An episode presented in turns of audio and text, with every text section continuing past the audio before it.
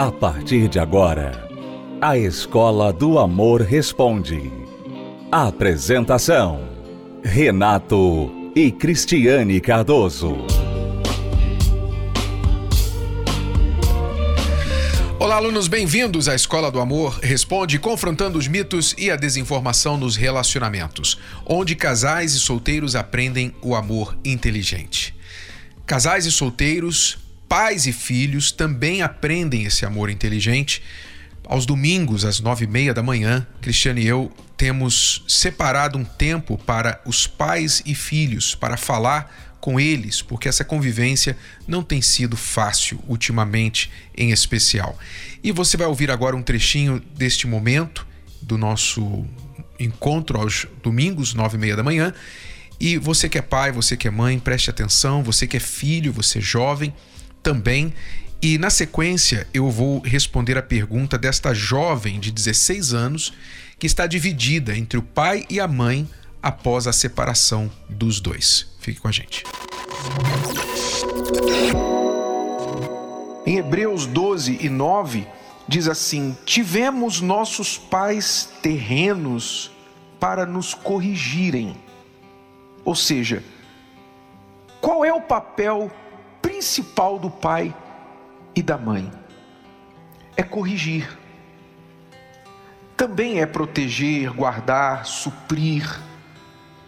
Mas muitos pais hoje têm essa ideia de que tem que trabalhar para dar uma vida melhor para os seus filhos. É natural. A gente sempre quer que os filhos tenham uma vida melhor que a nossa. Isso é natural do pai e da mãe. Mas o que nenhuma condição material muda, quer a pessoa seja pobre ou rica, é a função de corrigir. Porque correção não tem preço. Você pode mandar um filho para uma escola pública, ou você pode mandar um filho para uma escola lá na Suíça, dependendo da sua condição financeira. Mas não é a escola que vai corrigir o filho. A escola vai ensinar conhecimentos. Mas a correção, o que é a correção? Se um carro está indo numa direção errada, se o motorista começa a virar o volante e o carro começa a sair da rua em direção ao poste, ele tem que corrigir o seu curso para não bater, para não sofrer um acidente. Assim é a função do pai, da mãe com respeito ao filho é corrigir. Corrigir não é castigar. Corrigir é endireitar o caminho. O pai e a mãe vê o filho indo por um caminho que ele vai sofrer um acidente, quer dizer, ele vai se dar mal na vida.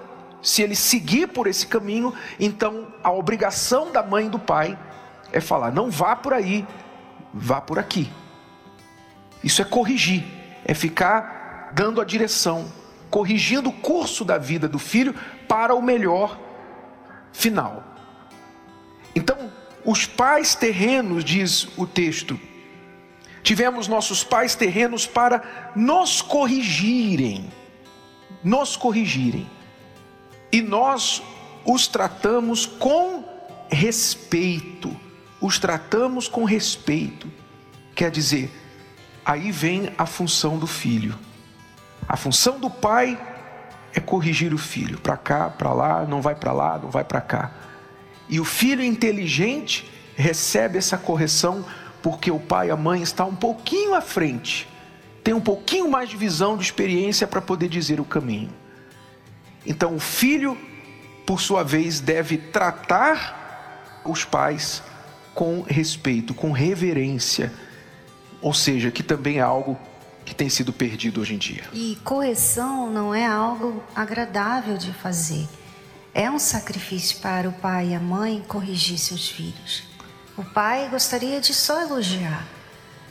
Nós gostaríamos só de ficar, ah, você está indo muito bem, você não precisa mudar nada. Isso seria um sonho. Mas a verdade, a realidade não é essa. Por quê? Porque é comum você errar. A coisa mais fácil é errar. É mais difícil você acertar do que errar. Errar é, é coisa que todo mundo faz. Então você tem uma pessoa que Deus deu a você, né, que Deus deu para você um privilégio ter essa pessoa para olhar para você, né, reparar em você e falar: olha, não é assim, não vai por esse caminho. Você tem que entender que ela está fazendo um sacrifício porque não é legal, é constrangedor. Você vê, até hoje, meus pais me corrigem. Até hoje, minha mãe me corrige, meu pai me corrige. E eu respeito, eu aceito a correção deles, porque eles sabem mais que eu. Eles já estiveram no meu lugar, já estiveram na minha idade, já passaram pelo que eu estou passando hoje, portanto, eles sabem mais do que eu. Então é questão de inteligência. O mundo diz não, você não pode aceitar a correção. O mundo fala para você, jovem, filho, o mundo fala para você, todos os jovens, né? As redes sociais, os, é, esses canais de YouTube de jovem que ditam regras que eles não têm autoridade para fazer. Porque eles têm a mesma experiência que você. Seu pai já está lá na frente, já passou pelo que você está passando hoje. Mas você às vezes dá mais ouvidos a pessoas que não têm autoridade para dar nenhum conselho do que a quem tem e faz isso por amor a você, não para ganhar seus likes, não para ganhar é, seguidor, mas porque ama você e não quer que você faça o mesmo, cometa os mesmos erros que ele cometeu. Então é questão de inteligência. Tem uma, um provérbio que diz assim: que Deus corrige quem ama. Quer dizer, quando você corrige é porque você ama. Se você não amasse, se você não se importasse com aquela pessoa, ah, tô nem aí.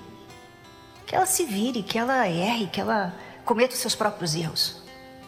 Mas quem ama, não, eu não quero que essa pessoa cometa os meus erros. Eu não quero que ela se dê mal lá na frente. Então isso é amor. Maior até do que aquele que é, ah, você é tão bonzinho, você é tão bonito, você vai dar tudo certo. Esse de elogiar, de, de falar palavras bonitas, isso aí qualquer um pode fazer. Qualquer um que não conhece você, que não sente nada por você, faz. Porque é bom é gostoso, você fica popular, você fica famoso, você fica querido, né? Mas o pai e a mãe sabe que nesse momento de correção a criança normalmente não gosta, fica de mal, às vezes fica até né, achando que você não ama porque você está corrigindo. Mas a Bíblia fala, né, e Deus faz isso direto. Ele corrige a quem ama. Então, porque Ele me ama, Ele me corrige sempre. Quem ama, corrige. Quem não ama, fala palavras que você quer ouvir. É, os pais também não podem ter medo de corrigir e, por essa correção, sofrer um, uma rejeição da parte do filho, né? Porque às vezes o pai não corrige porque ele pensa assim: ah, meu filho não vai gostar de mim, meu filho vai se afastar de mim, vai ficar de mal comigo. Então não quero que o meu filho fique de mal comigo, então vou tratar ele bem, vou deixar passar, vou relevar. Quer dizer, os pais de hoje, muitas vezes, muitos pais, não corrigem por medo de perder a amizade do filho. A gente deveria lembrar um pouquinho dos nossos pais, os nossos pais, os pais de antigamente, que quando nos corrigiam e a gente falava assim: Eu te odeio, por que, que você faz isso comigo? Não sei por que, que você faz isso comigo e tal. Você não me ama. O que, que eles falavam para a gente? Um dia você vai me agradecer. É ou não é? Se preocupa não, um dia você vai me agradecer. Eles não estavam nem aí se a gente falava que odiava tal, você não me ama, chantagens emocionais. Eles não desciam da posição, um dia você vai me agradecer. E hoje nós somos gratos a eles. De fato, hoje nós somos gratos por termos tido uma correção.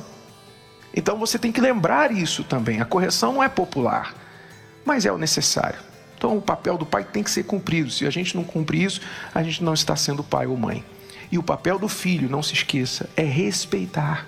O que é respeitar? Respeitar não é concordar. Sempre. Você não precisa concordar com quem você respeita.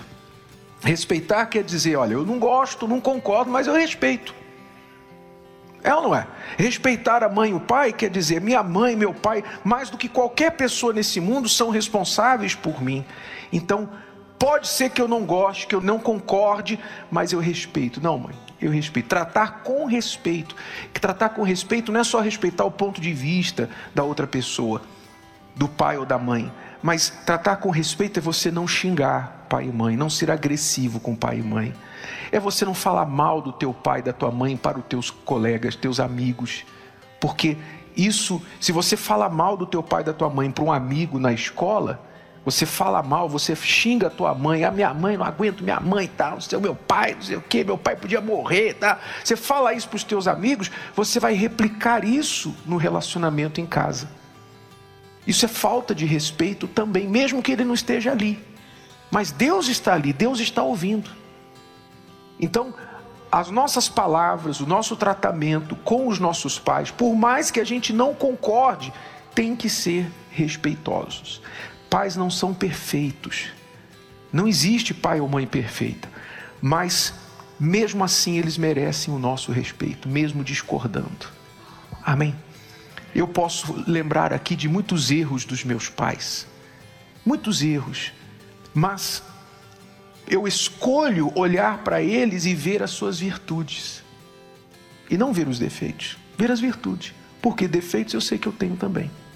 Se eles quiserem apontar os meus defeitos, eles vão poder. Amém? Então, tivemos nossos pais terrenos para nos corrigirem e nós os tratamos com respeito. Não nos sujeitaremos muito mais ao Pai espiritual para vivermos, quer dizer, o texto está falando assim: como a gente trata os pais terrenos, a gente deve tratar muito mais o Pai celestial. Quer dizer, é um tipo de relacionamento que a gente aprende aqui com a família para aprender a se relacionar com Deus. O relacionamento com o Pai celestial. Se você falha aqui, você vai falhar aqui. Tá certo? Vivemos em tempos onde criar filhos não tem sido uma tarefa fácil. Uma geração conectada com o mundo, mas às vezes desconectada do convívio familiar. Filhos agressivos, rebeldes, pais preocupados e aflitos por não saber o que fazer. Como reverter este cenário? A bênção para pais e filhos. Neste domingo, às nove e meia da manhã, no Templo de Salomão, Avenida Celso Garcia, 605, Brás. Entrada e estacionamento gratuitos.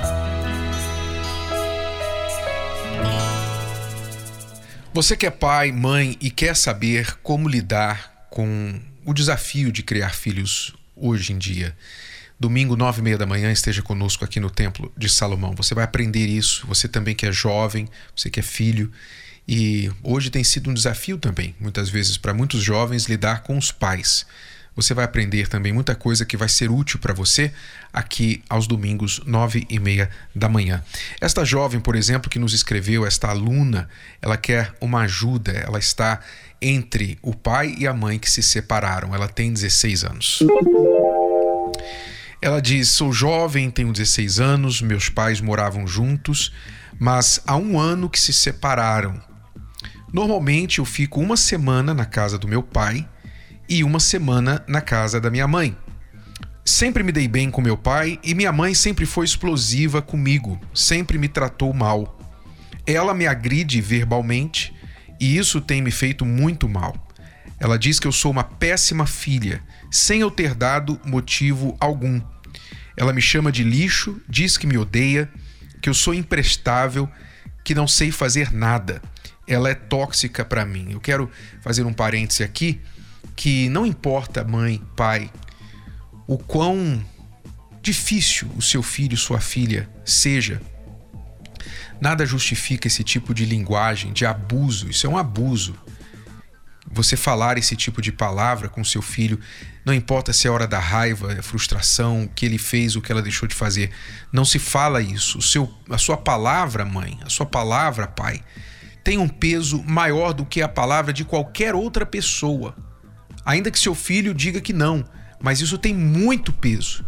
Ele pode dizer que você não é nada para ele, que ele não quer saber de você, mas o que você fala tem muito mais peso do que qualquer outra pessoa e sempre vai ser assim porque você é mãe, você é pai. Então, cuidado com o uso das suas palavras, se você não quiser piorar a situação que talvez já seja difícil. Ela continua: ela é tóxica para mim. Eu já pensei seriamente em falar com meu pai para ir à justiça para ficar com a minha guarda, mas ainda não fiz. Me sinto sem forças porque ela me trata muito mal e depois, para tentar reconciliar, vem me tratar bem, mas isso só dura cinco minutos. Tudo que eu falo, até mesmo quando faço tudo certinho, quando dou bom exemplo, ela assim mesmo me maltrata, até me joga no chão às vezes. O que eu faço? Então, aluna, você tem 16 anos, você já passa uma semana na casa do seu pai e uma semana na sua mãe. Então, isso é uma guarda compartilhada, provavelmente. O que você deve fazer agora, em um primeiro momento, é falar com seu pai. Seu pai tem que saber dessa situação. Você não pode ficar guardando isso sozinha, engolindo isso e ficar alimentando pensamentos, seja de ódio, seja de é, sair de casa, enfim. Você não pode ficar guardando isso para você. É muita coisa para você lidar. O que deve estar acontecendo é que sua mãe, obviamente, ela não está bem. Ela deve ter dificuldade de ver o quão bem você se dá com seu pai, e isso acontece muitas vezes, especialmente entre mãe e filha. É natural que a filha se dê melhor com o pai, como o filho se dá melhor com a mãe. Isso acontece de forma geral, é claro que há exceções. Mas ela já passou pela separação, que é muito recente, um ano apenas, do seu pai.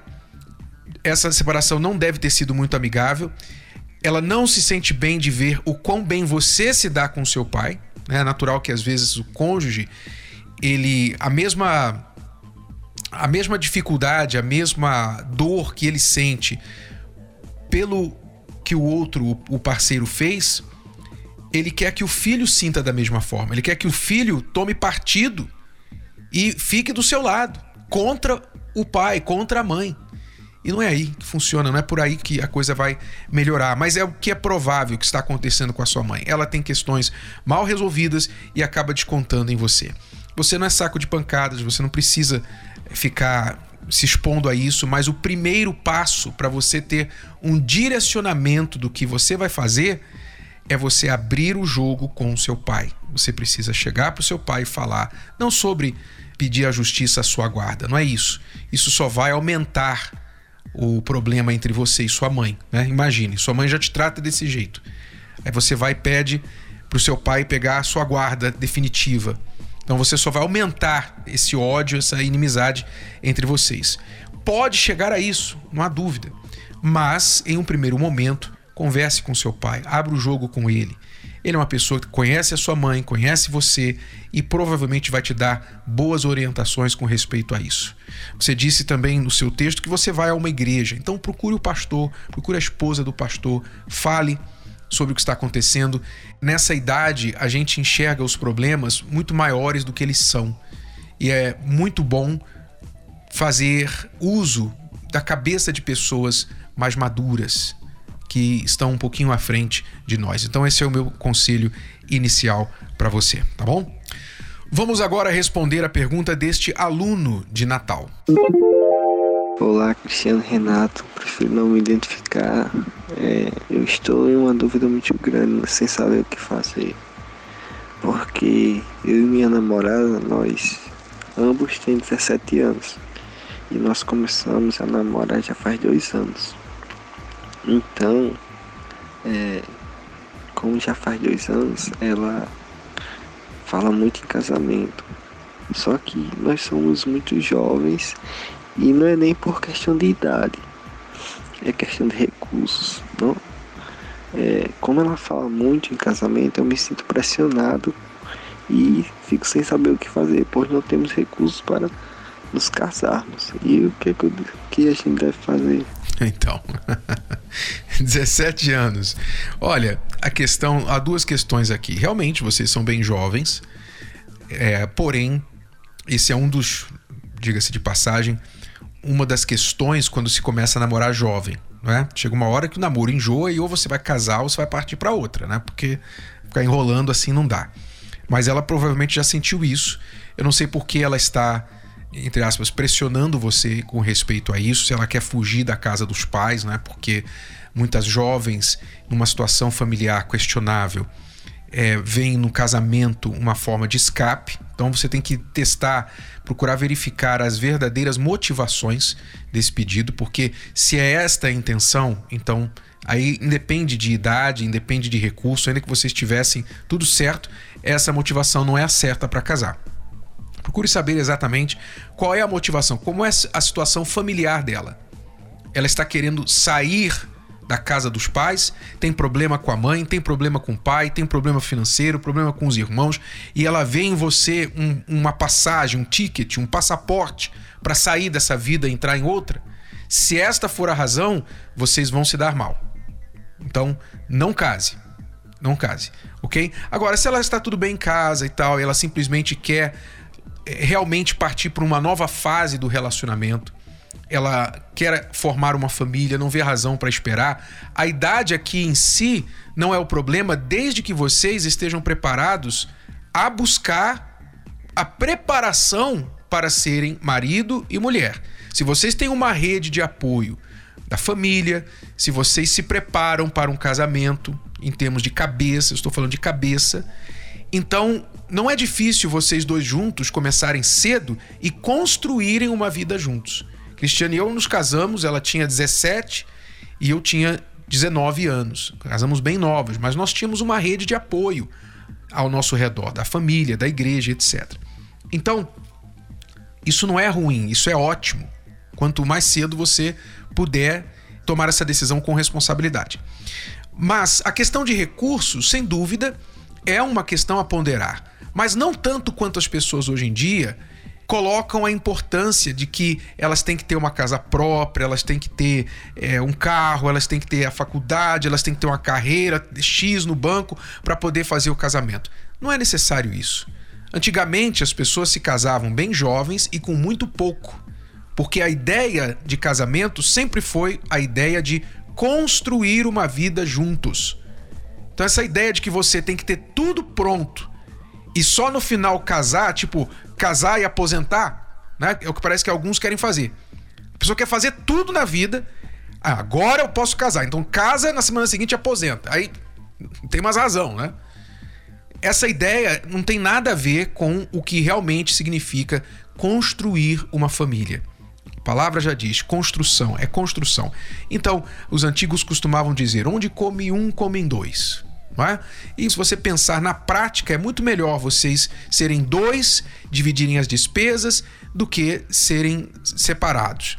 Então, essa questão de recursos é questão de vocês conversarem como é que vai ser e etc. Se é o que você realmente quer, fazerem planos e terem as conversas sobre o que vai acontecer na prática. Onde vocês vão morar, quem vai pagar o aluguel, o que, que você quer fazer da vida, você está encaminhado profissionalmente. Tudo isso é importante vocês conversarem. O nosso livro Namoro Blindado vai trazer muitas dicas para vocês se prepararem para isso. Eu aconselho que vocês leiam juntos, no mínimo para ter uma base aí para tomar essa decisão. O livro Namoro Blindado você encontra nas melhores livrarias ou pelo site namoroblindado.com, entrega na sua casa. É tudo por hoje, alunos. Voltamos amanhã neste horário, nesta emissora, com mais Escola do Amor Responde para você. Lembrando que hoje é dia da terapia do amor, às 8 da noite, aqui no Templo de Salomão. Cristiano e eu esperamos por você. Você pode ouvir novamente e baixar esse episódio da Escola do Amor Responde no app Podcasts da Apple Store e também pelo Spotify e Deezer.